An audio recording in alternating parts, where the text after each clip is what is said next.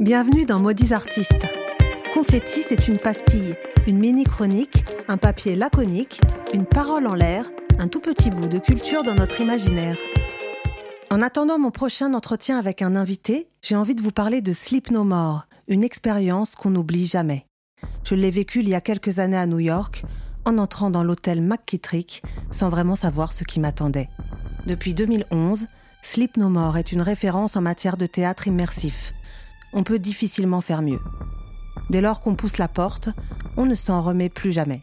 On doit d'abord passer par un corridor, dans le noir absolu, avant d'arriver dans l'ambiance années 30 du hall d'entrée, où un majordome à chapeau haute forme vous offre un verre d'absinthe. Les règles sont claires. À partir de maintenant, vous n'avez plus le droit de parler, vous devez porter le même masque inquiétant que tous les autres visiteurs et vous serez séparés de vos proches. Vous allez ensuite pouvoir explorer les cinq étages et toutes les pièces de l'établissement, dans lesquelles se jouent des scènes librement adaptées de Macbeth, dans une atmosphère qui rappelle Lynch ou Kubrick. La production s'est également inspirée des films et des bandes-sons d'Alfred Hitchcock.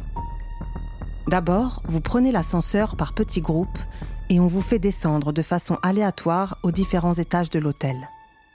Chacun va alors vivre son expérience en solitaire. Vous pouvez aller où bon vous semble, ouvrir les tiroirs, récupérer quelques accessoires. En poussant les portes ou en suivant quelques acteurs, vous découvrez par exemple des chambres au décor suranné, une grande salle de bal, des boutiques anciennes, un dortoir angoissant, un cabinet de curiosité, un bloc opératoire, un bar années 30, l'échoppe d'un barbier, une forêt de sapins, une salle de bain, une crypte, une pièce d'où rugit une musique assourdissante et dans laquelle se déroule une effroyable scène d'orgie. Vous vous sentez à la fois intimidé, électrisé et transporté. Dans l'email d'invitation que l'on reçoit avant l'événement, il est indiqué qu'on peut y vivre des expériences psychologiquement intenses. En sortant de l'ascenseur, j'ai été parcouru d'un frisson, entre la peur et le rire, dans un couloir feutré, j'ai eu l'impression d'être arrivé au beau milieu d'une scène de Rosemary's Baby.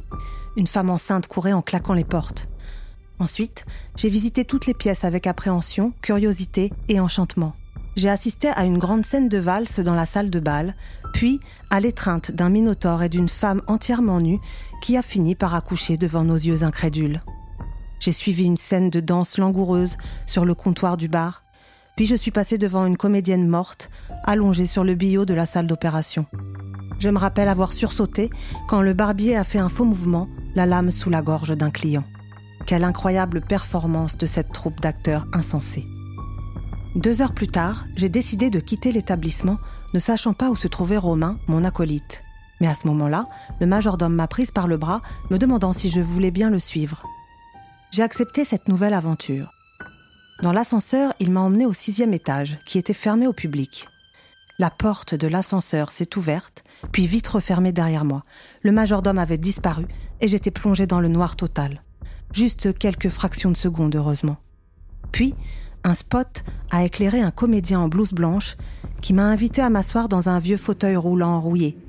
Il m'a chuchoté quelques mots de Shakespeare à l'oreille. La lumière s'est à nouveau éteinte et le fauteuil a tout à coup basculé vers l'arrière. L'homme s'est alors mis à me pousser à toute vitesse dans le noir. Il courait dans les couloirs du sixième étage. C'était affolant et génial. Pour finir, le plafond s'est éclairé et la reproduction en miniature d'un paysage de campagne anglaise m'est apparue à l'envers, alors que j'étais toujours allongé dans mon brancard. Le comédien en blouse blanche me poussait doucement au fil du décor inversé au plafond. Il m'a ensuite reconduite à l'ascenseur et en quelques secondes, j'étais à nouveau dans le hall d'entrée, complètement éberlué et surexcité à l'idée de raconter ça à Romain que je venais de reconnaître malgré son masque blanc. Lui avait également eu la chance de vivre une expérience individuelle avec une comédienne. Elle venait d'offrir un bonbon à son partenaire de danse qui était tombé raide mort empoisonné. D'abord, elle avait conduit Romain dans une chambre fermée à clé. Elle lui avait ensuite proposé le même bonbon empoisonné qu'il avait eu le courage d'accepter, conscient de faire désormais partie de la scène qui se jouait. En quelques minutes, il s'était retrouvé enfermé avec elle dans une armoire de vêtements avant qu'elle ne se volatilise d'un seul coup. Il avait dû trouver une trappe pour en sortir et se retrouver comme moi, à la fois déconcerté et euphorique. Depuis, je rêve qu'une production de ce genre se monte un jour en France.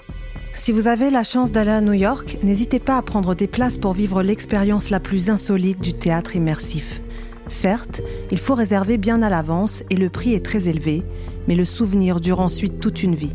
Et vous emportez votre masque qui fait penser à celui d'Eyes White Shut. Un conseil, les spectateurs arrivent par salve, toutes les heures.